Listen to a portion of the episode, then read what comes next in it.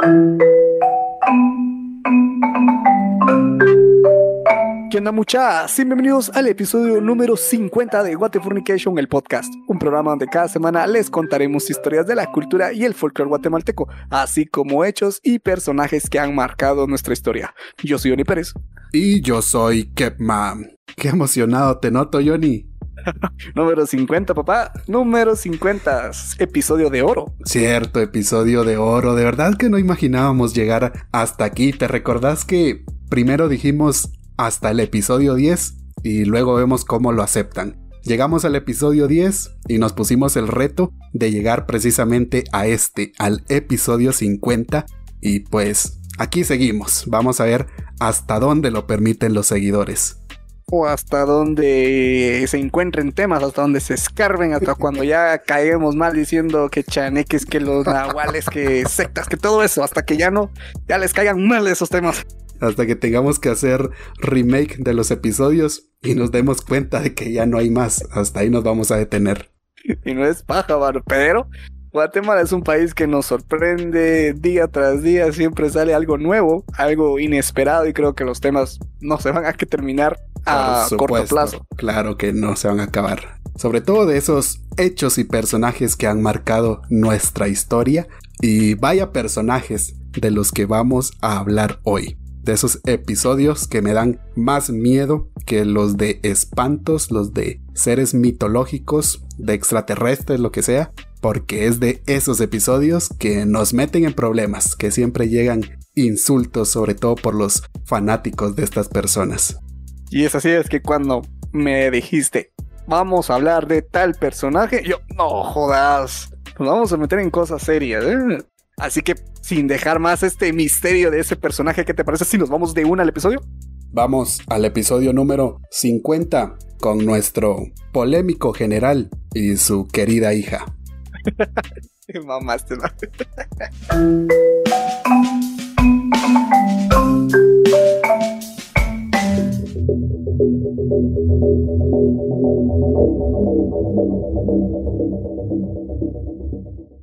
El 24 de julio del año 2003, las principales calles de la ciudad de Guatemala fueron tomadas por un grupo de encapuchados quienes dirigían una protesta perpetrada por simpatizantes del Frente Republicano Guatemalteco, más conocido como el FRG, para exigir la inscripción del candidato presidencial José Efraín Ríos Montt, dejando como saldo un periodista fallecido y decenas de heridos. Hoy en What Fornication el podcast hablaremos del terror que se vivió en las calles de Guatemala aquellos días que ahora recordamos como el jueves negro y el viernes de luto. ¡Wow! Con la palabra encapuchado me imaginé a los encapuchados de la San Carlos, no sé por qué. Pero. pero en extremo. Sí, o sea, este partido político FRG ¿Quién no recuerda el signo con los deditos así? Sí, ya con eso de solo peleando para Ríos Montt ya suena algo fuerte. Y esto que involucra una muerte. Sí, no te imaginas todo lo que va a pasar. Pero, a ver, ¿has escuchado alguna vez de esto? Del jueves negro. Te voy a ser sincero. La primera vez que lo escuché pensé que hablaban algo de esto de lo que hacen en Estados Unidos del Black Friday, donde todo es oferta. Black Friday. Pero eh, creo que una vez lo comentamos eh, platicando otras cosas que querías hacer un episodio de, de este jueves negro, pero no te entendía qué te, te enfocabas en sí en sí. Solo me dijiste que tenía que ver algo con política, pero ahí se quedó. Entonces, la única vez que la he escuchado ha sido de tu persona en un comentario que salió por así. Sí, medio te comenté. En algún momento te dije, mira, quiero hacer un episodio del Jueves Negro. Pero creo que en eso te ocupaste y te dije, bueno, en otra ocasión te platico. Y ahí quedó. Y pues llegó el momento. Ahora te vas a enterar de qué trataba eso que te iba a decir aquel día. Si es de esto de que me estás hablando ahorita, siento que se viene algo fuerte, algo, algo pesado. Y además que la hija de este personaje sigue me da miedito, más ahorita que ya empezó todo esto de la política. Mira pues, ya que metiste aquí a la hija, a Suri Ríos, vas a entender por qué esta señora pues es tan insistente en querer llegar a la presidencia. Lo heredó de su padre. Es que eso nos sorprende. Estamos hablando del mismísimo general que este, sí o sí, donde estaba. Pensé que me ibas a decir del mismísimo diablo, porque para muchas personas es así. Pero a ver, ya dejando todo el palabreo, eh, ¿cómo está la cosa? ¿Por, ¿Por dónde nos vas a colchonar el golpe ahorita? Bueno, como siempre me gusta empezar a mí, que es que para conocer un tema hay que conocer al protagonista. ¿Y quién va a ser el protagonista de esta revolución que hubo ese jueves? Pues ni más ni menos que el general José Efraín Ríos Montt. A ver, Johnny, no te voy a decir que me digas la primera palabra que se te viene a la mente cuando te menciono a Ríos Montt, porque seguramente hay muchas palabras, pero así un contexto cortito, así en general, ¿qué te imaginas cuando escuchas su nombre? Pues escuchando las historias de los abuelos, de mis abuelos personalmente, este fue una persona dura que le valió madres todo a Guatemala, buscaba su propio interés, arrasando con lo que se encontrara enfrente. Era el primero a decir cualquier cosita que pasaba, pues fusilado, fusilado, y la solución para él era fusilado. Sí, eh, hablar de Ríos Montt es hablar de uno de los políticos más duros en la historia, no solo de Guatemala, diría yo, sino de toda América Latina. En mi caso, que me crié en la ciudad, pero aún así recuerdo que había miedo porque Ríos Montt ganara esas elecciones. Recuerdo a mi familia decir, ojalá que no gane Ríos Montt, hay que ir a votar para que no gane Ríos Montt. Creo que era más ir a votar para que él no quedara que porque creyeran en, creo que en su momento era Berché y Álvaro Colón. Y sí, lo recuerdo muy bien que había mucho miedo, al menos eh, en mi casa, y eso que vivíamos en la ciudad, por así decirlo. Ahora imagínate en el interior del país, donde se cometieron muchos abusos y que mucha gente detesta a este personaje. Y es que este señor pues creo que tiene bastante historia, aparte de ser general, fue uno de los más insistentes en la política. Sí, porque no podía quedar de presidente y todo eso te lo voy a contar, pero en resumen, a Ríos Montt se le acusa de liderar varias masacres desde su etapa como militar hasta su etapa como jefe de la nación o presidente, y que esta etapa abarca lo que conocemos como el conflicto armado interno. En esta fase oscura de Guatemala, una de las principales caras del conflicto armado interno de la guerra civil fue Ríos Montt. No, es que solo escuchar eso suena fuerte. Sí, ¿cuánto duró la guerra? ¿Qué empezó desde el año 1960 y terminó hasta el 96? ¿Fue ahí por la firma de la paz? De, verdad que me sorprendiste con, ese dato, no lo esperaba. me agarraste en frío. no, estoy seguro si esas son las fechas, pero lo dijiste tan seguro. Que sí, tengo, la idea de que sí son 36 años por ahí, pero no sé si exactamente del 60 al 96. Vamos a confiar en vos, Johnny. Vayan a ah, googlearlo. ahorita a googlearlo. No, no, ya te imaginas haciendo un manga, haciendo su. Así como hizo su tesis, creo que digo de aquí. Nos comentó uno que sacó su tesis de un podcast. Cierto. Poniendo las fechas seguro, ¿verdad? no, por favor, mucha, no hagan eso, no nos pongan como referencias porque a veces decimos cosas fumadas que no son ciertas. Pero, pero sí, de verdad, yo sí me recuerdo que se empezó entre, entre el 60 y terminó hasta el 90, 96 para ser exacto. Pues sí, de, eh, fue una época larga y como te mencionaba, durante esa etapa, Ríos Montt fue uno de los principales rostros, ya que fue subiendo de rango poco a poco. No es de que ya desde que inició el conflicto armado interno ya estaba ahí Ríos Montt mandando a hacer desmadres, no, sino que empezó como soldado, iba subiendo poco a poco, y así hasta el año 1973, que fue cuando consiguió el cargo más alto al que se puede aspirar en el ejército de Guatemala, que es el de general de brigada, y con esto le fue conferida la jefatura del Estado Mayor General del Ejército Guatemalteco, que es ahí sí de verdad a lo más que se puede aspirar. Ya después de eso, ya no hay nada. Es como que consigas el doctorado y ya si querés seguir, pues es por tu gusto, porque ya no puedes aspirar a más. Él, llegó al tope de, de, lo que había y estando ahí me imagino que se puso a decir, ¿y ahora qué hago? ¿Qué me pongo a hacer? Aquí empiezo a chingar. sí, exactamente eso hizo porque ya no podía hacer nada más, así que creo que llegó ahí para demostrar que podía hacerlo. No es de que fuera su aspiración, sino nada más por decir, lo hice, porque al poco tiempo de que consiguió este cargo, decidió retirarse. ¿Y para qué? Para enfocarse en su carrera como político. Hasta suena como la la cosa que dijo este Pablo Escobar, de la nada empezó a subir y quería ser presidente. Dijo igual que nosotros, voy a ver si llego a los 50. a, ver a, dónde llego. a ver a dónde llego y resultó ser un personaje político que todos reconocemos. Ajá. pues cuando decidió involucrarse de lleno en la política, lo hizo con el partido Democracia Cristiana Guatemalteca, y esto para las elecciones del año 1974, un año después de que se retiró como general. Las elecciones generales de 1974 fueron unas elecciones polémicas, donde el ganador debía obtener el 50% de los votos para ser reconocido presidente de Guatemala, y fue algo que ninguno de los tres candidatos que participaron lo consiguió.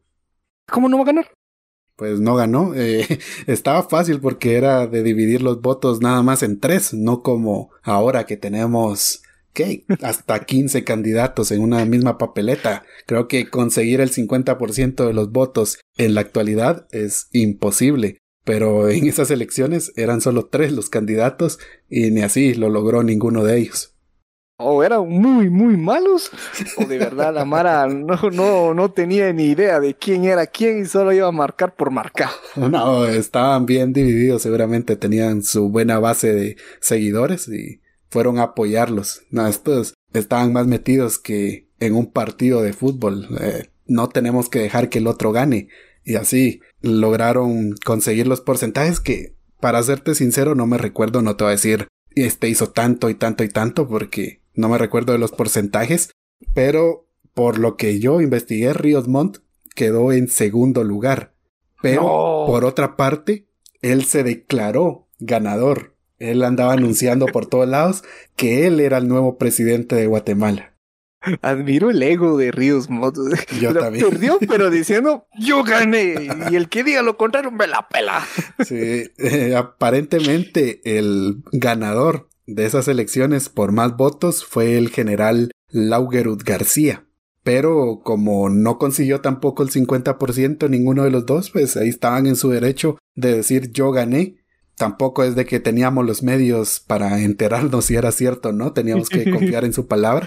Y ahora dependía del Congreso de Guatemala, dependía del Estado, decidir quién iba a ser el nuevo presidente de la nación. Y pues tras una votación, se decidió que sería el general Laugerud García, eh, dejando a un lado a Ríos Montt, quien estaba encabronado porque, según él, había ganado. No, ya me imagino los de Congreso qué huevos para decir ganó el otro y no Ríos Montt, sabiendo que ese va era peleoneras para lo último. Creo que no sabían a lo que se estaban metiendo. pues a pesar de todo esto, Ríos Montt seguía diciendo, no, es que eso fue un fraude, yo fui el ganador, yo tenía que ser el presidente porque pusieron a este otro general. Así que Laugerud García dijo a la chingada Ríos Montt, me está molestando demasiado. ¿Y sabes qué hizo? Lo mandó a Madrid, a la embajada de Guatemala en España. Ahí tuvo que estar por tres años. Vaya manera de mandarlo a la chingada. Pues me estaba molestando Ríos Montt, pues lo saco del país. No sé, no me la sabía. No la vi venir tampoco. No, pues estaría bueno que de castigo me manden a España a trabajar en la embajada. Tampoco me quejaría. Sí, es lo que te decía ahorita. Voy a ir a chingar al Congreso y tal vez me mandan a, yo que sé, a otro país y me alejo de Guatemala un tiempo. Un respiro. Pero bueno, yo, yo, digo que este general, su, su, su cuate que lo prácticamente lo traicionó en la política, lo conocía. Lo conocía. Dijo, este, este, este man es cabrón, este me va a estar chingando, va a andar diciendo ahí que puro fraude, fraude, bla, bla, bla. Mejor lo mando lejos de Guatemala, que se vaya a descansar ahí un su tiempo y que cuando ya casi salgo, pues que regrese y empiece su campaña de es que sí, eso fue lo que hizo. es que si cualquiera lo haría pues, en ese mundo, en ese mundo sí cualquiera lo haría. No, la verdad que bien ejecutado, es de aplaudir lo que hizo, porque lo hizo muy bien. Se libró de Ríos Montt por un gobierno entero. La onda es que ahorita esto te va a parecer irrelevante, pero cuando Ríos Montt se fue, él era católico, como casi la mayoría de Guatemala en esa época. Ríos Montt asistía a la iglesia católica, tenía estas creencias, y así se fue para España durante tres años. Pero al volver aquí a su país, era todo un desmadre. Había violencia por todas partes, no había control, y Guatemala estaba intentando recuperarse de lo que fue el terremoto del 76. Ah, cierto, cierto. Entonces él sí no la no lo vivió. Según los datos, según libros, Ríos Monte en ese momento estaba trabajando en la embajada de Guatemala en España. Mm, vaya dato, ¿eh? Que sí que él ni sabía nada de era, bueno, bueno, sí se enteró de lo del terremoto, Sí, pero no sabía cómo estaba el gobierno cuando él regresó. No, no se imaginó el país que iba a venir a encontrar cuando él regresó tres años después. Y era todo un desastre. Pero no nos vamos a enfocar ahorita en esto, sino vamos a traer de vuelta a lo que te dije de que cuando Ríos Montt se fue, era católico. Pues cuando regresó, eh, recordás que en el episodio de Cash Luna te comenté cómo después del terremoto del 76 muchas misiones aprovecharon para venir a Guatemala a establecerse que hasta día de hoy continúan como puede ser la Mega Frater y esta famosa del Verbo. Ah, sí, sí. Yo creo que en tu momento te dije que había una iglesia cerca donde yo vivo, de, del verbo. Ajá. Precisamente es. Pues cuando Ríos Montt vino, se obsesionó tanto con lo que estaban predicando estos misioneros del verbo que se cambió de religión. Dijo, ya no soy más católico, ahora me voy con estos porque me gusta este concepto que traen. Y es algo que distingue mucho a Ríos Montt de su trayectoria, de que siempre apoyó demasiado no solo a esta iglesia del verbo, sino a las iglesias evangélicas. Ayudó a que se expandiera por todo el país. No, hombre, es que este sí, el viaje lo cambió. O sea, allá se fue a desquitar tres años esa locura, regresó, encontró, encontró esa iglesia, dijo, por fin voy a conocer aquí la paz. Qué golpe tan fuerte. Un cambio de personalidad radical y, y así fue porque Ríos Montt se volvió evangélico y así estuvo tranquilito. Ya ni siquiera le interesaba la política. A lo mejor él venía con la intención tal vez de volver a postularse como candidato y se encontró con esta misión del verbo que le cambió la vida por completo y el No. Ríos Montt dejó la política a un lado, se fue a la iglesia. Eso fue lo que hizo. Te digo que en otro universo no existiría Cash Luna. Ríos Montt sería él. El pastor Ríos Montt. Sí. ¿Y en qué momento se volvió a otra vez a la política? Ah, ya vamos para eso, tranquilo. Pero sí, de, que sí. de- de verdad que yo preferiría mil veces recordar a Ríos Montt como un pastor que con- por todo lo que hizo después. Pues Yo ni sabía eso, que, que él se había cambiado de religión y que hasta dejó la política por estar en esa iglesia. No, y querés otro dato. A ver, soltalo. no sé si vos sabes cómo funcionan las iglesias evangélicas, eh, los rangos que hay ahí, que además del pastor están los ancianos, que son muy respetados dentro de las iglesias. Creo que ya en los episodios pasados mencionaste de eso, de que había como un escalón y a través del tiempo ellos iban posicionando, iban llevando así a lo más alto, que los, las personas ya de alta edad pues tenían mucho poder en las iglesias. Sí, independientemente tal vez de algunas religiones, porque puede ser en la evangélica, si no estoy mal puede ser en los testigos de Jehová, pero para generalizar, este grupo de ancianos tiene mucha influencia, tiene mucho poder y son muy respetados. Pues Ríos Montt se metió tanto a esta religión que llegó a obtener este como rango de anciano de la iglesia. Era bien respetado dentro de ella. ¡Hasta ahí! Imagínate, de ser sí, un general pasó a ser un anciano de la iglesia. Es que este señor rompía en sea, todo lo que donde se metía paraba a ser la cabecilla. o o, era muy insistente, o tenía casaca, o se quitaba el que se le cruzaba del camino para llegar al primer lugar. Pero lo lograba, impresionante, de verdad que siempre lograba lo que se proponía. Pues así estaba Ríos Montt, tranquilito leyendo la Biblia, estaba charlando con otras personas, como debatiendo, así ah, que este pasaje, esto, esto, esto. Y fue un 23 de marzo de 1982, que a ver si sabes de política algo que pasó esta fecha en Guatemala. Ay, esa fecha es inolvidable porque hubo golpe de Estado en Guatemala. precisamente del ejército. El golpe de Estado del ejército. Pues ahí estaba Ríos Montt sin preocuparse de ese golpe de Estado porque él ya se había convertido a esta nueva religión y estaba enfocado en eso. Él le preocupaba más leer la Biblia y aprendérsela. Y estaba charlando con su gente cuando ¡pam! Un grupo de soldados tira la puerta del templo. Eh, ya me imagino ahí que sacan a la gente, rodean a Ríos Montt y le anuncian que el presidente Lucas García acababa de ser derrocado en un golpe de Estado militar y que los altos cargos del ejército le pedían a Ríos Montt que asumiera la presidencia de Guatemala. Pero qué clase de anuncio es ese? Está tranquilo, ahí le peleándose con otro hermano. Mira, pues aquí en el evangelio, a mí no me digas nada de ese evangelio, no, no, y estaba ahí de la nada. Te tiran la puerta, llega un chingo de soldados, todos con armas, apuntándote, diciéndote, es el presidente, y vos ahí con tu Biblia. Todo asustado pensando que te van a fusilar. Sí. No, es que yo imaginé esa escena como de película, como de los Avengers que llegan aquí con la iniciativa y le dicen, no, ahora usted es el jefe. Sí, pero es que eh, al menos en la película se lo dicen tranquilo, en la manera que lo contaste. me imagino todos, todos los soldados sacaron a la mara que estaba en el templo, todos armados apuntándole a, Ríos Montt, él con su Biblia con cara de qué pedo, qué pedo, qué está pasando, y que le griten, usted está declarado nuevo presidente. No. no, pues Ríos Montt, yo imagino que estaba todo ahuevado de ver esa escena, pero dijo, a la chingada el verbo. y dijo, es claro que sí, yo soy el nuevo presidente de Guatemala y voy a ir a imponer orden. Ese había sido su sueño, así que dejó ahí al resto de ancianos y de gente y, y se fue para ser presidente de Guatemala. No, no sé por qué me lo imagino. ¡Alberga la Biblia!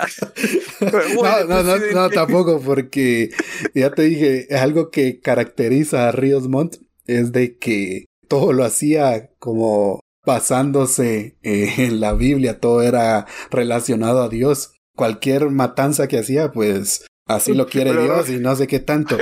si investigan a Ríos Montt se van a dar cuenta de que este man era muy creyente, yo diría que hasta extremista, y a nombre de la religión hizo muchas cosas malas él sí aplicaba el decir yo solo soy un instrumento del Señor. sí, es que cuando tengamos el episodio de Ríos Montt se van a dar cuenta que así era. Mm. pero así comenzó este corto pero terrorífico reinado de terror que duró 17 meses y sobre todo diría yo para comunidades indígenas donde el gobierno de Ríos Montt, el ejército, hizo lo que quiso por así decirlo, para no dar tanto detalle porque nos quedamos sin material para un futuro episodio. Eso sí, pero ya sabemos que es un desmadre. Sí. Lo que me interesaba era llegar a lo del golpe de Estado, porque esto va a ser más fácil entender lo que sus simpatizantes exigieron este jueves negro. Ya nos pusimos en contexto de todo. Continúa, seguir con la historia porque está potente. Me gusta, me gusta. Después de que terminó su periodo al frente de Guatemala, a Ríos Montt no le faltaron partidarios y seguidores, así que intentó volver de nuevo a la presidencia por la vía de las elecciones, ahora por una vía bueno, no sé cómo quieran ver el golpe de Estado, si es legal o no, pero digamos que ahora quería hacerlo de la forma tradicional, que era por votaciones. Yo te iba a decir cómo se podía otra vez um, titular a presidente si lo que tengo entendido aquí en Guatemala solo una vez se puede.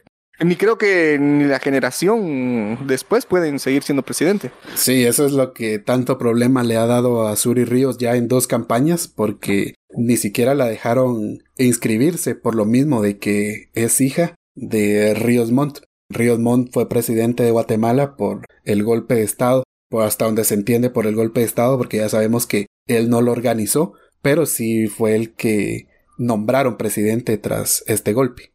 Con razón es insistente la Suri, porque ah, vienen las venas. Ah, ¿Cómo decir que no es hija de Ríos Montt? O sea, Ríos Montt sabía que podía tirarse todavía a lo legal, entre comillas.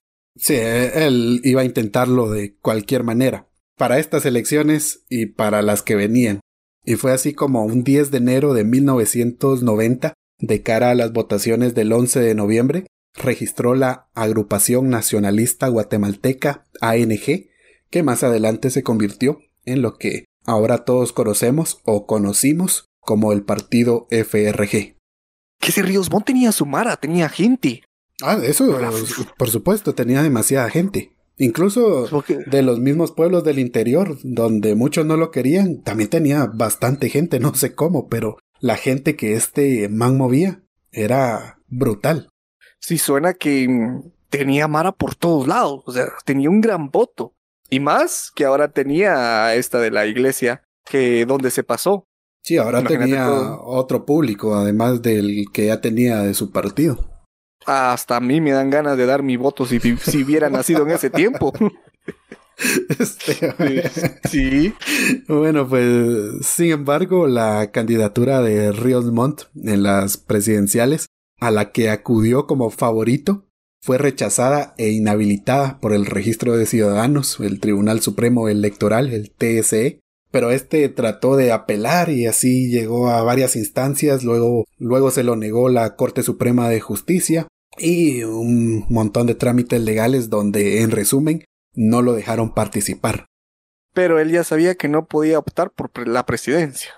Sí, prácticamente porque ya había ostentado ese cargo por la vía del golpe de Estado. Entonces buscó otras maneras, ahí se infiltró como pudo. Y es que tengo entendido que Ríos Montt eh, logró entrar al Congreso como diputado, ahí, pero buscó la manera de meterse. sí, sí, sí. Y esto es porque no se le ocurrió otra mejor forma de llegar al poder que como diputado. Claro que sí. Tal vez desde adentro, si se infiltraba, podía hacer algo para modificar las leyes. Ya me lo imagino ella haciendo su plan maquiavélico para infiltrarse y modificar las leyes de Guatemala para que en un futuro pueda ser aceptado como candidato a presidente. Es que este va un paso adelante de todos es insistente, o más bien fue insistente.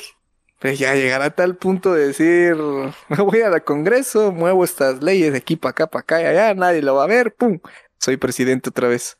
Y lo logró, porque llegó a ser diputado, y además de eso, tengo entendido que para las elecciones de 1995 también jaló a su hija Suri Ríos, porque la cantidad de gente que tenía para votar por él era una barbaridad y obtuvo tantos votos el FRG que lo metió a él y se jaló también a la siguiente casilla que era su hija. es que este, este man era pila, o sea, viéndolo para la política, mi respeto, este buscaba porque un huequito miraba ahí, lo metía todo. Se las sabía todas. ¿Y qué pasó después? Debido a la influencia que tenía Ríos Montt y a la cantidad de diputados que metió el FRG en todo el país, logró fácilmente llegar a ser el presidente del Congreso, el líder de todos los diputados. Pero nomás lo nombraron y empezó a dar vueltas, empezó a mover papeles para ver qué podía hacer para lograr su objetivo de que lo dejaran participar en las siguientes elecciones. Necio. Ese sí te creo que le entregas tu plan de una escuelita. La chingada la escuelita. Muevan esa ley para que sea presidente. Ahorita estoy ocupado buscando los artículos que me van a permitir ser presidente. Sí fue pilas, porque no solo entró como diputado, se volvió presidente. Peor si tenía ahí a más personas de su mismo partido para que votaran por... Él solo decía que quería modificar y el resto de diputados que había una gran cantidad del FRG y otros que eran de otros partidos, pero también estaban con él, eso le decían, ok, haga lo que usted quiera y nosotros lo aprobamos. Tenía casi la misma influencia que el mismo presidente de la República.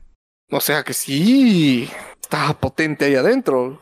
Un caos porque este estaba enfocado en eso. Pero finalmente fue suspendido de sus funciones como diputado y como presidente por la Corte Suprema de Justicia de Guatemala, que inició un proceso judicial en su contra por violación de la Constitución, no solo por esto que estaba haciendo de manipular todo, sino habían otras denuncias que tenía en su contra enfocadas a bebidas alcohólicas y no sé qué tanto rollo, eso ya no me interesó, pero a lo que voy es de que lo suspendieron, le dijeron usted ya no puede continuar con ese cargo. Ahora entiendo por qué se vienen los bochinches. Ah, siento que por ahí va la historia ahorita. No, todavía no, porque ahorita solo fue suspendido. Pero por suerte para él, logró recuperar la presidencia del Congreso de Guatemala, ya que el candidato del partido FRG que iba para presidente de la República ganó las elecciones, el famoso pollo, a ver. Olvidar a Alfonso Portillo. Alfonso Portillo en 1999. Y aparte la retajila de diputados que traía también el FRG, así que Ríos Montt recuperó su cargo de presidente del Congreso. Es que sí, recuerdo antes, después de los 2000, estaba chiquito, la publicidad de este partido de FRG era fuleado, era, mirabas por todos lados, ahí andaban con los anuncios.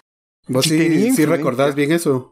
Sí recuerdo la, la seña esta de los deditos color azul y las los tres deditos, sí, sí, sí. Recuerdo anuncios, salía hablando, pero la mayoría decían que era un asesino. Sí, yo creo que es, de este mismo miedo que te mencionaba en un principio que había porque Ríos Montt ganara las elecciones, que si decían que si ganaba iba a militarizar el país y no sé qué tanto. Y bueno, al final no ganó. Pero sí recuerdo que había mucho miedo en la población cuando al final lo inscribieron, pero aún falta un poquito para eso. Pero sí de Alfonso Portillo creo que es el primer presidente que yo tengo en mente, el primer presidente que recuerdo haber visto de Arzu no me recuerdo mucho, estaba pequeño y ni me interesaba eso. Eh, ya cuando estuvo Alfonso Portillo sí ya lo recuerdo y a partir de eso ya tengo ahí algún recuerdo de cada presidente que hemos tenido. Y entre todo eso recuerdo este bochinche que hubo por Ríos Montt. Desde los 90 este Ríos Montt venía construyendo ya que como que su imperio en política. Tanta vuelta solo para que lograra ser presidente. Cosa que a la final no logró. No, pero estaba controlando el país de otra manera. Tenía al FRG, que era la fuerza más grande junto con el partido PAN en el Congreso ahí por a finales de los 2000. Pues ya en marzo del 2001, la Corte Suprema retiró la inmunidad parlamentaria a Ríos Montt por su presunta implicación en la manipulación de la ley. Y a pesar de los esfuerzos de sus colegas diputados y de todos los del FRG para intentar mantenerlo en su cargo, tuvo que abandonar la presidencia del Congreso. Pero déjame decirte que eso ya no era un problema porque la persona que lo iba a reemplazar era ni más ni menos que su hija, Suri Ríos, que figuraba en el organigrama de la Cámara como la sucesora. No, hombre, ella venía aprendiendo de los pasos de su papá. Él le decía, mueve esto y aquí está, vas a hacer esto y esto y esto. Y... Era lo ah. mismo, prácticamente era lo mismo. Ríos Montt se quitó porque ya no lo dejaban ni trabajar y ya sabían lo que él quería hacer. Así que lo sacaron, pero la siguiente en la lista era Suri Ríos, así que no importaba cederle el lugar. Iban a seguir con el mismo objetivo. La perseverancia que se ve ahí de buscar el objetivo de ser presidente. Y este punto es clave porque ahora tenemos a un José Efraín Ríos Montt que se va a enfocar en su candidatura con el partido FRG y por otro lado tenemos a Suri Ríos que desde el Congreso con los diputados que hay una gran cantidad también de su partido controlando las leyes y sin hablar de que estamos ahora bajo el gobierno de Alfonso Portillo también del FRG pues se va a hacer todo lo posible para que Ríos Montt logre su objetivo. Todo estaba servido. ¿Qué podría salir mal? El plan parecía perfecto. Todo suena a que hoy sí se va a cumplir el sueño, pero ¿qué pasó? En junio de 2003, Ríos Montt volvió a desafiar las leyes del país y presentó nuevamente su candidatura a la presidencia de Guatemala. Es que este maje sí era necio. Pero es que lo tenía todo a su favor. Tenía al presidente del partido, a su hija en el Congreso. ¿Qué podría salir mal? Nada, el plan era perfecto.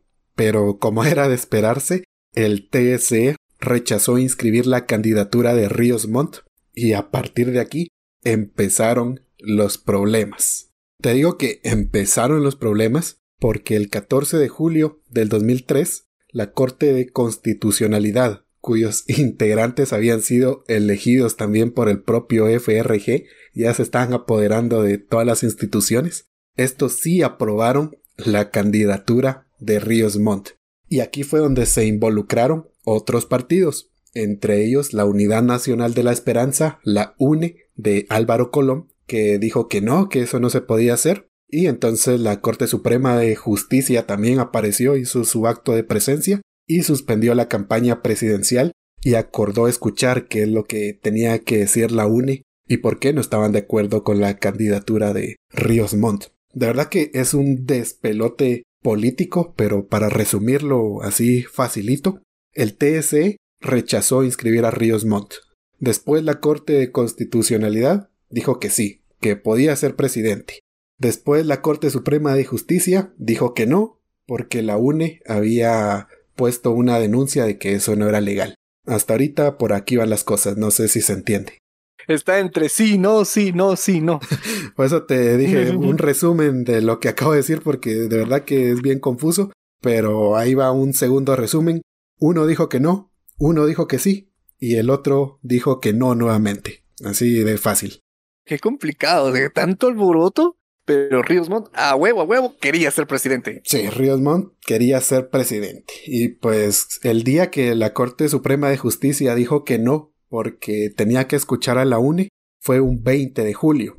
Así que al día siguiente, un 21 de julio del año 2003, Ríos Montt, junto a los líderes del FRG y su hija Suri Ríos, denunciaron el fallo como manipulación jurídica y en un discurso radial Ríos Montt llamó indirectamente a la rebelión de sus seguidores y advirtió que ni él ni el partido se iban a hacer responsables si las protestas que se iban a venir se salían de control.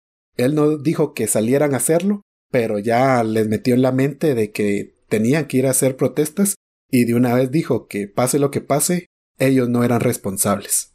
Ah, caray. O sea, les tiró un spoiler de lo que venía. Sin, sin decirles salgan, eh, la gente lo entendió así, de que tenían que ir a manifestar. Sí, que hicieran, en comillas, justicia para que participara Ríos Montt. Sí, porque ya una institución había dado el sí, pero por culpa de la UNE lo estaban bloqueando y, y si media vez se quitaran esa denuncia, ya podía participar porque no había impedimento, aparentemente. Para que la gente entendiera que tenía que salir a manifestar para que él, bueno, yo me imagino que tal vez él tenía ahí bajo mesa un grupito que hiciera el bochinche y eso llamara más a los demás para que también se unieran al bochinche y después decir, eso no fue clavo mío, la gente está pidiendo que yo participe y se está manifestando.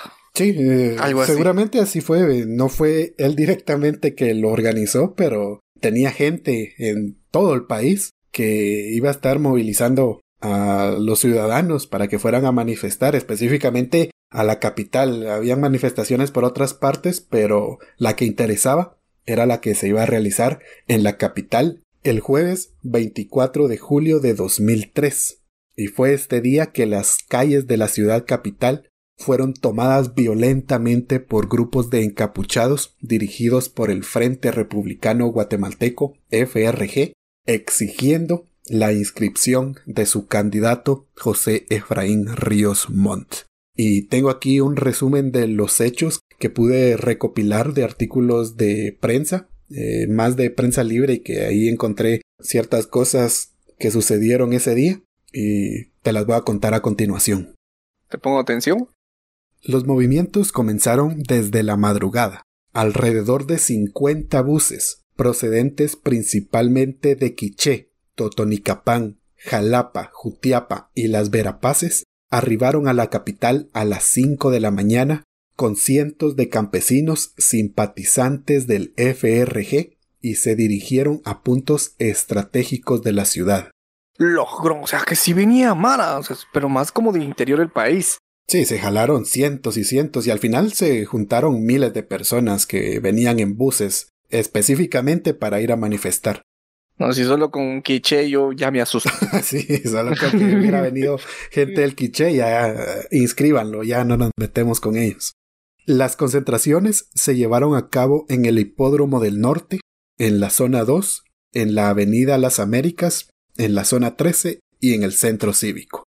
Los campesinos se dirigieron al centro empresarial ubicado en la Quinta Avenida, entre 15 y 16 calle de la zona 10. La elección no fue obra de la casualidad, pues en el piso 12 se encontraban las oficinas del empresario Dionisio Gutiérrez, quien se había convertido en uno de los principales opositores a la candidatura de Ríos Montt. Ese Dionisio Gutiérrez no es el de Pollo Campero. Sí, el mismo. sí, el mismo. Eh, este era como opositor de todo lo que quería hacer Ríos Montt. Él le llevaba en contra a todo, ¿no? Sí, me imagino que tenía otros intereses políticos en que quedara Berché o Colón, y no Ríos Montt, por lo que iba a venir a hacer toda esta revolución que tenía planeada. El pollito campero no quería al pollo ronco. Así era buena rivalidad. Es algo que se habla mucho entre mayores cuando recuerdan el gobierno de Alfonso Portillo, de que habían cosas más baratas, el gas, eh, la canasta básica, todo era más barato. Y aparentemente era por esto mismo de, de que el FRG tenía ahí unas políticas meras extrañas que no beneficiaban a los empresarios. Y entre ellos, pues estaba este Dionisio Gutiérrez, que es de los galletudos, de los que controlan al país si quieren. Mm, buen punto, sí tienes razón. Hay mucha mara, por eso apoya ahorita que este Alfonso Portillo está en la política de nuevo, lo apoya a él porque dice que en la época de aquel todo era más barato, eh, había bastante ayuda y bla, bla, bla, pero viendo ahorita la, la estructura, sí se entiende que todo era un, una manta política, porque lo que Ríos Montt quería era que su partido sí o sí quedara bien con el pueblo. Sí, para que cuando él se lance, vamos todos a votar por él. Ok, entonces ya tenemos la estructura. Mucho, muchas camionetas viajaron desde el interior del país a la capital para echarse penca y decir el pollito campero no las pela. echarse penca con los trabajadores de pollo campero, sí. Un civil war ahí. Eh, los simpatizantes del FRG usaron estrategia militar debido a que todo fue organizado con disciplina. Un grupo de encapuchados armados custodiaba los alrededores del obelisco y los vehículos que transportaban los insumos utilizados en la protesta. Los manifestantes fueron divididos en dos grupos, los cuales cumplieron horarios con régimen militar. Todos los vehículos usados en la protesta circularon con las placas cubiertas con nylon o lodo. Pero ¿qué estás hablando? Esto parece una confrontación ya a otro nivel.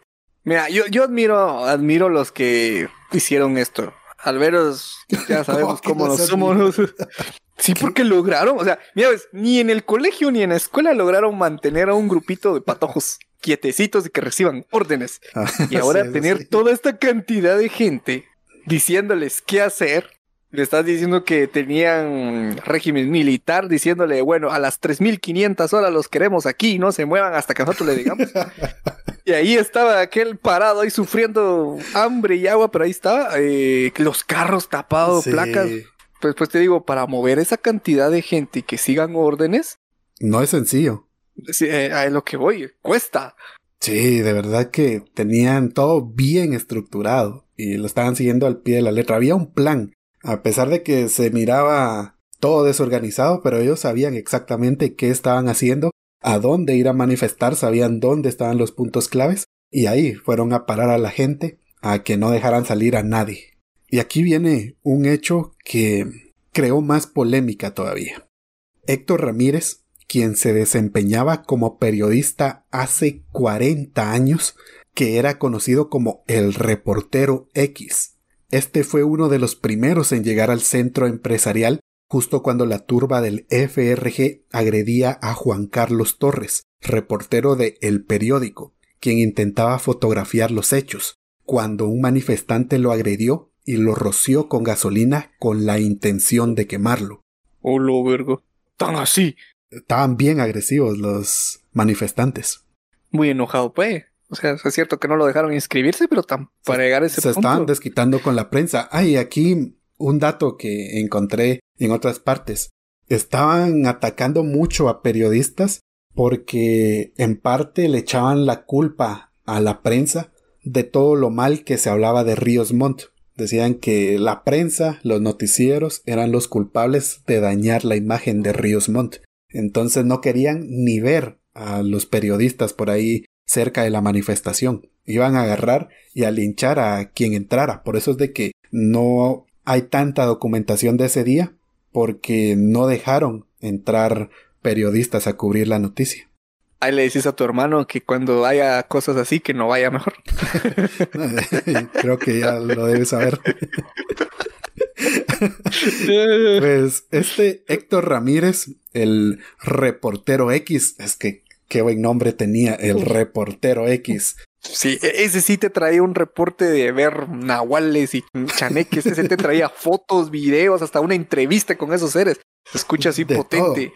Pues este reportero X llegó justo a tiempo cuando estaban por linchar y quemar a Juan Carlos Torres y lo ayudó y este logró escapar, huyó de los manifestantes y por otra parte Ramírez, el reportero X, corrió hacia una vivienda cercana donde pensaba refugiarse, pero en plena calle, por la adrenalina que llevaba, no sé qué le pasó, cayó víctima de un paro cardíaco y ahí falleció en medio de todo el caos. Este reportero X se hizo de héroe, salvó a su compañero, pero el susto que ha de tener, la adrenalina que ha sentido. Sí, de, de ese miedo, ese susto que llevaba, le dio un paro cardíaco y al caer la tarde el saldo era trágico. El periodista Héctor Ramírez muerto y decenas de lesionados. No, es que sí. Ahí sí está fuerte. Muy fuerte. Y se dice que los manifestantes impidieron la labor de la prensa nacional e internacional, incluso disparando al aire cuando se acercaba algún helicóptero. Ah. Y además de que también gritaban esta frase, periodista visto, periodista atacado. En ese momento yo había renunciado si fuera periodista. No, no, olvídense. y los de la televisora, no, no me importa, yo quiero la nota, te metes. No, y armados. No, qué miedo. Eso ya no suena a manifestación, eso ya suena como a un golpe de Estado, un mini golpe de Estado. sí, suenan como a actos terroristas. Sí, también pero no hemos visto la intervención ni de la policía ni del ejército. Bueno, del ejército ya lo dudo porque... bueno, e-, e-, es de parte de Ríos Montt. Y si es de la policía, pues también ahí está el gobierno de Alfonso Portillo que no iba a dar la orden para que saliera la policía. Ese jueves 24 de julio de 2003 podían hacer lo que quisieran, era como la purga. Ah, cierto, no es paja. Agarraron el, ese área diciendo, bueno, aquí se hace lo que se hace y se, nos vamos hasta que se cumpla la ley. hasta que se cumpla. Se dice que durante 12 horas, más de 800 personas que laboraban en el centro empresarial prácticamente fueron secuestradas por la turba. No podían salir y bueno, en esa época no era tan común que tuvieras un teléfono celular. Imagínate la familia de esas personas que trabajaban ahí sin saber qué iba a pasar, estar viendo que esta gente estaba rodeando los edificios y a lo mejor había ahí un familiar, un hijo, una mamá, un tío, alguien que trabajaba ahí y que no podía salir porque si salía, linchado. Sí, ¿Sabes a qué me recordó? Creo que sí fue con vos cuando hicimos nuestros primeros exámenes en AUSAC y llegaron los, los encapuchados y los fueron a sacar. Pues algo así me los imaginé, todos asustados. ¿Y qué pedo? ¿Qué está pasando ahora con nuestra hojita? No, pero eso es fácil porque solo les compramos eh, la hojita que andan dando y ya nos dejan ir. Pero esto no, esto no estaban vendiendo nada o inscribían a Ríos Mott o de aquí no se mueve nadie. y pensando que la policía o el ejército y la policía en por, sus casos irá por ellos, ¿no? sí. Pero ¿y qué continúa? ¿Qué pasó con con todo eso? Los actos de violencia se extendieron hasta el día viernes 25 de julio. Las 36 horas que duró la manifestación se les conoció como el jueves negro y el viernes de luto. Hasta el día siguiente la gente seguía manifestando. Seguramente ni fueron a descansar ni nada. Seguían en su lugar con este régimen militar del que ya hablamos. Pero increíble que pasó más de 24 horas y la Mara seguía ahí.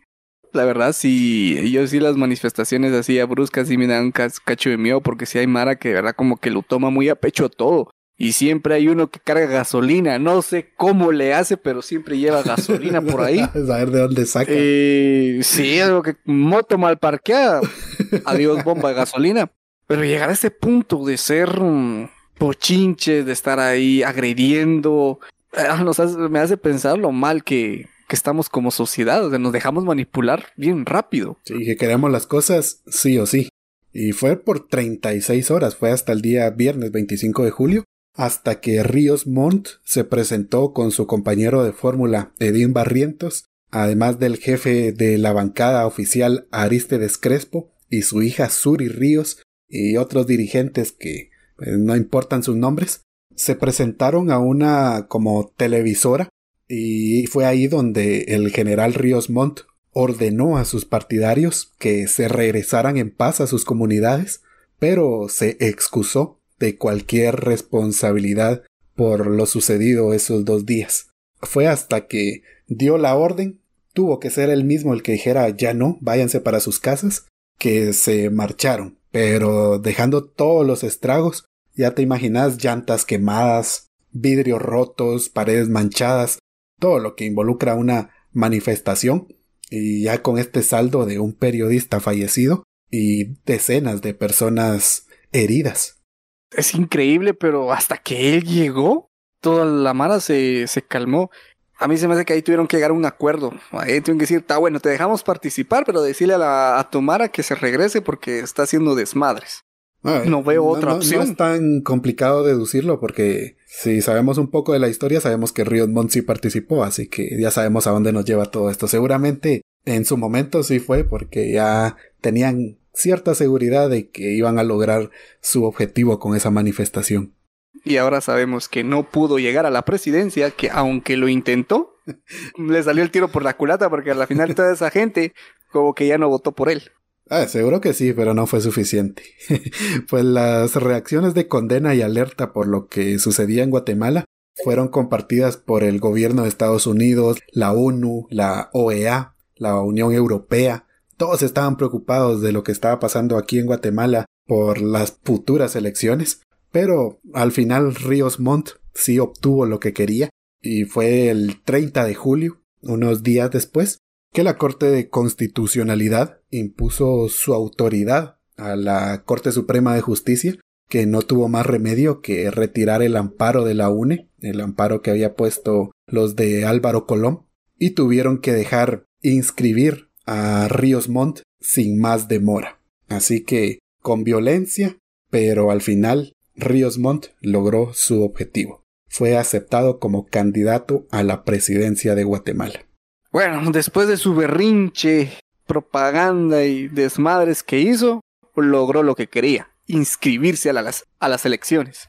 Sí, pero la violencia no terminó ahí. Este cuento así rapidito. Eh, la campaña para las votaciones generales del año 2003 se mancharon de sangre, empezando por este jueves negro, y que tras este día hasta las elecciones se registraron 29 asesinatos de, de dirigentes y candidatos de partidos opositores. ¿Casualidad o no? Eso ya no nos corresponde a nosotros investigarlo. Imagínate problemón que nos podríamos meter si culpamos específicamente al FRG, pero ahí están los datos. Casualmente murieron 29 como candidatos, digamos, de otros partidos eh, en ese corto periodo de tiempo, desde el jueves negro hasta el día de las elecciones. Y tras esos hechos violentos, llegamos al día de las elecciones. La jornada electoral del 9 de noviembre transcurrió con normalidad, sin incidentes, y pues se vino a confirmar lo que decían los sondeos, que los que iban a pasar a segunda ronda iban a ser Oscar Berger, quien acababa de romper con el partido PAN y estaba compitiendo con la Gran Alianza Nacional, partido Gana, y el otro partido, la Unidad Nacional de la Esperanza, la UNE, de Álvaro Colón. Y con el 19,3% de los votos, Ríos Montt quedó eliminado, quedó en tercer lugar, pero esta vez no puso objeciones a su derrota y permitió a los otros candidatos, Oscar Berger y Álvaro Colón, ir a disputarse la presidencia en segunda vuelta. Ahí ya se quedó tranquilito Ríos Montt. Se dio cuenta que ya no podía hacer nada. Ahí ya. que ya lo tenía, que ya lo tenía a la vista todos. Sería muy sospechoso de su parte si hubiera actuado en ese momento. Imagínate que hubiera sido como las elecciones del 74, que dijo, no, yo con el 19% de votos soy el ganador. y hubiera llamado a más manifestaciones. Uf, qué desmadre hubiera sido. Como que más sabio, ¿verdad? No hacer nada y al menos lo intentó. Pero bueno, él sabía que tenía su poder todavía, su hija en el Congreso, sus políticos en el Congreso, o sea, prácticamente aunque él no ganó y no logró lo que tanto deseaba que era ser presidente, pero aún tenía los conectes ahí, todavía tenía sus, sus raíces. Excelente punto, porque en las legislativas, si bien Ríos Montt no ganó, el FRG se situó como la segunda fuerza del Congreso detrás del partido Gana. Y esto quiere decir que volvieron a meter una gran cantidad de diputados Así que el partido seguía teniendo una gran influencia en las decisiones del país. Hubiéramos visto una transformación diferente si hubiera quedado el general. No me imagino cómo, sería, de verdad, no me imagino. No, ahorita estuviéramos, hubiéramos dado servicio al ejército, te apuesto que ese mal lo hubiera puesto sí o sí. Es posible, sí. Tal vez hubiera quitado la violencia, un cacho, tal vez. Algunas leyes se hubieran modificado, bueno, no sé, la verdad con él ni idea, tal vez en otro mundo paralelo. si pasó, se quedó. Está bueno para una serie así como la de What If.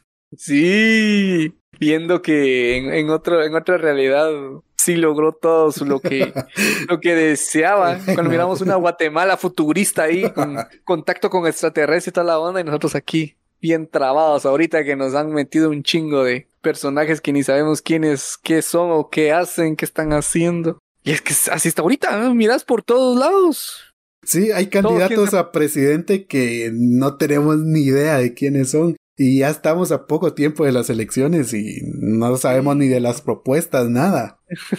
qué lamentable, qué lamentable. No digamos de alcalde.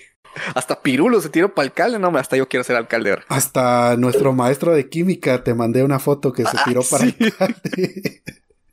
Ya nos estamos organizando los de esa época para ir a votar por él porque le debemos por habernos hecho pasar química sin saber absolutamente nada. Llegó el momento de pagar nuestra deuda.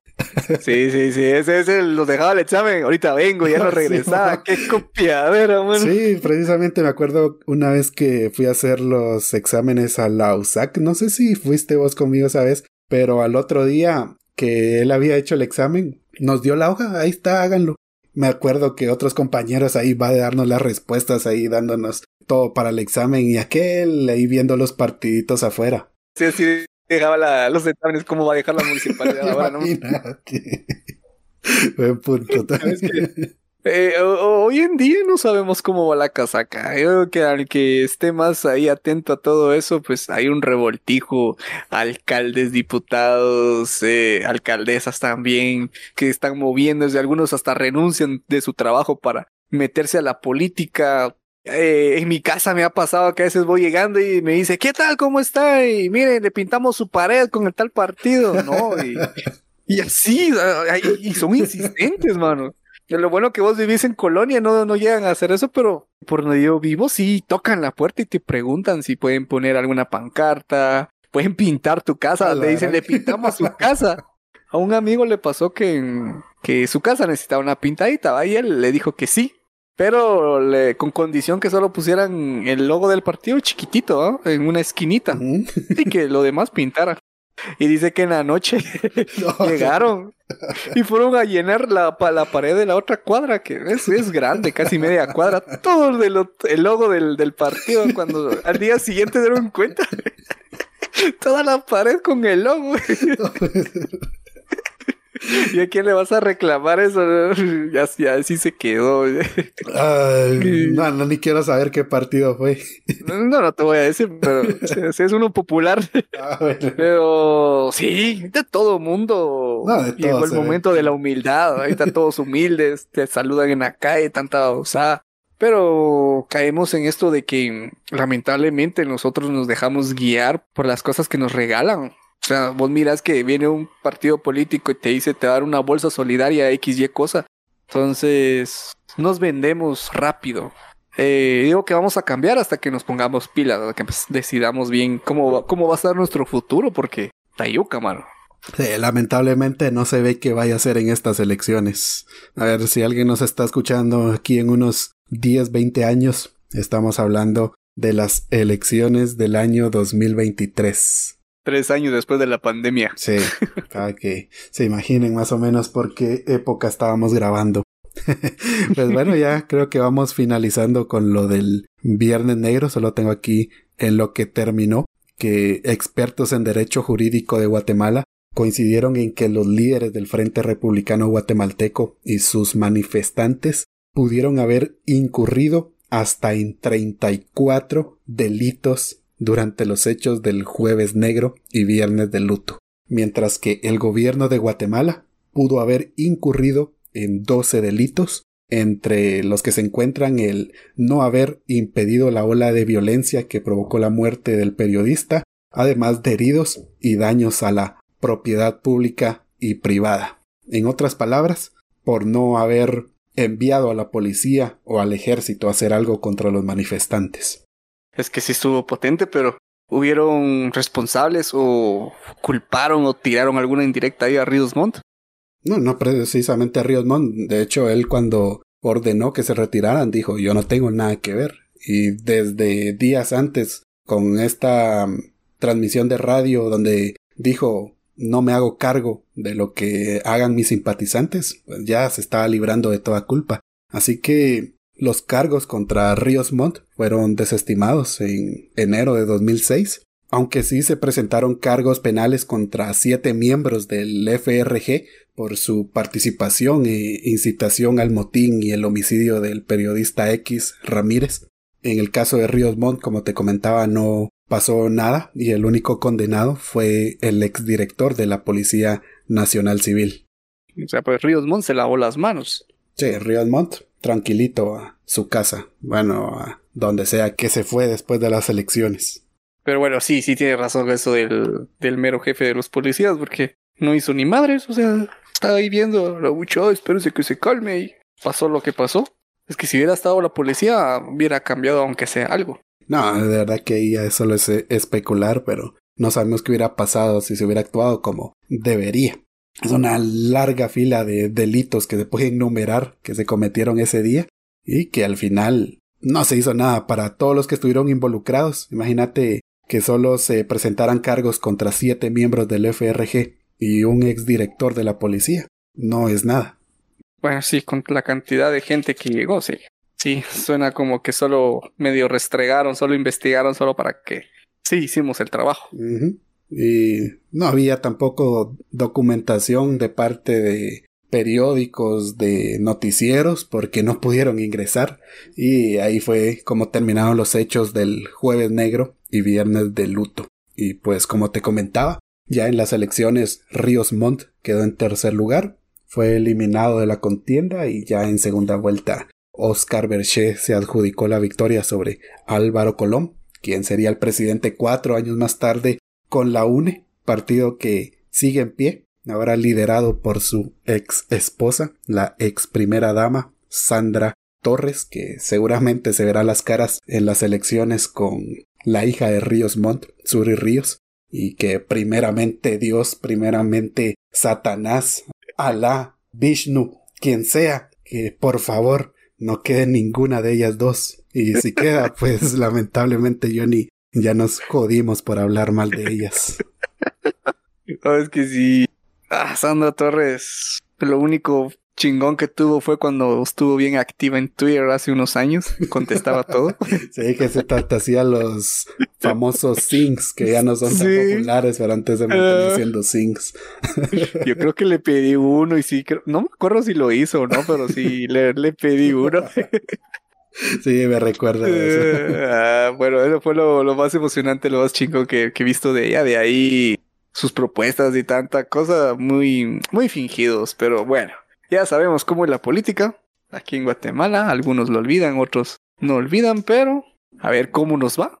Y los que están pensando en votar por Suri Ríos, pues recuérdense del jueves negro y del viernes de luto donde estuvo involucrada. Tal vez así se les van las ganas. Yo, yo me inclino que la manden a la chingada, pero bueno. Ay, como un dato final aquí, que durante las elecciones de 2019, donde precisamente no la aceptaron, Suri Ríos afirmó en una entrevista radial que Héctor Fernando Ramírez, el periodista fallecido durante las protestas del jueves negro, ella aseguró que él era miembro y simpatizante del FRG, a lo que el hijo de Ramírez indicó que esas afirmaciones de Suri Ríos eran falsas y le exigió una disculpa pública, que seguramente no lo hizo, hasta aquí no tengo idea, supongo que no. Oh, logró. Bueno, ya sabemos cómo fue la historia de Ríos Montt, cómo culminó. Sí. sí, en cuanto a Ríos Montt, pues pienso que esto del jueves negro es una mínima parte de lo que hizo. Realmente siempre en toda su trayectoria hubieron acusaciones más graves en su contra por las masacres que se realizaron durante su época y fue hasta el año 2013 que fue condenado por un tribunal de Guatemala a 50 años de prisión por los delitos de genocidio. Y si no estoy mal, le dieron también 30 años por el delito de lesa humanidad perpetrados contra la población Ishil. Pero recuerdo que esto se anuló. Creo que la Corte Suprema de Justicia anuló este juicio. No tengo ahorita los datos del por qué. Cuando en su momento sea el episodio de Ríos Montt, prometo que voy a tener aquí para informarles. Pero había que reestructurar el caso, había que hacer muchas cosas de nuevo, y en eso se llegó el año 2018, el 1 de abril, cuando a los 91 años de edad falleció el polémico y temido Efraín Ríos Montt. Y los memes en ese momento no faltaron porque aún lo recuerdo. Eh, así como cuando pasó con Arzú, así pasó con Ríos Montt, eso no faltó. Ya creo que ni se tomaron en serio la muerte de este señor. Ya muchas familias eh, como que se pusieron felices porque encontraron esa pequeña paz o justicia de lo que venían peleando tras años sobre todo lo que provocó en su presidencia o su, bajo su mandato militar.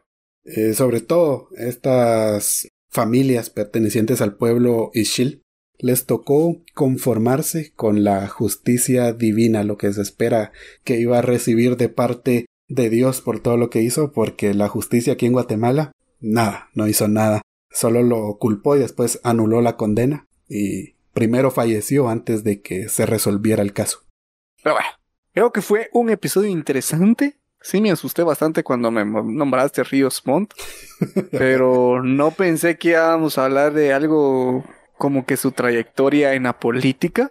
Yo pensé que íbamos a hablar más de su trayectoria militar. Ah, no, pero no sabía. todavía no.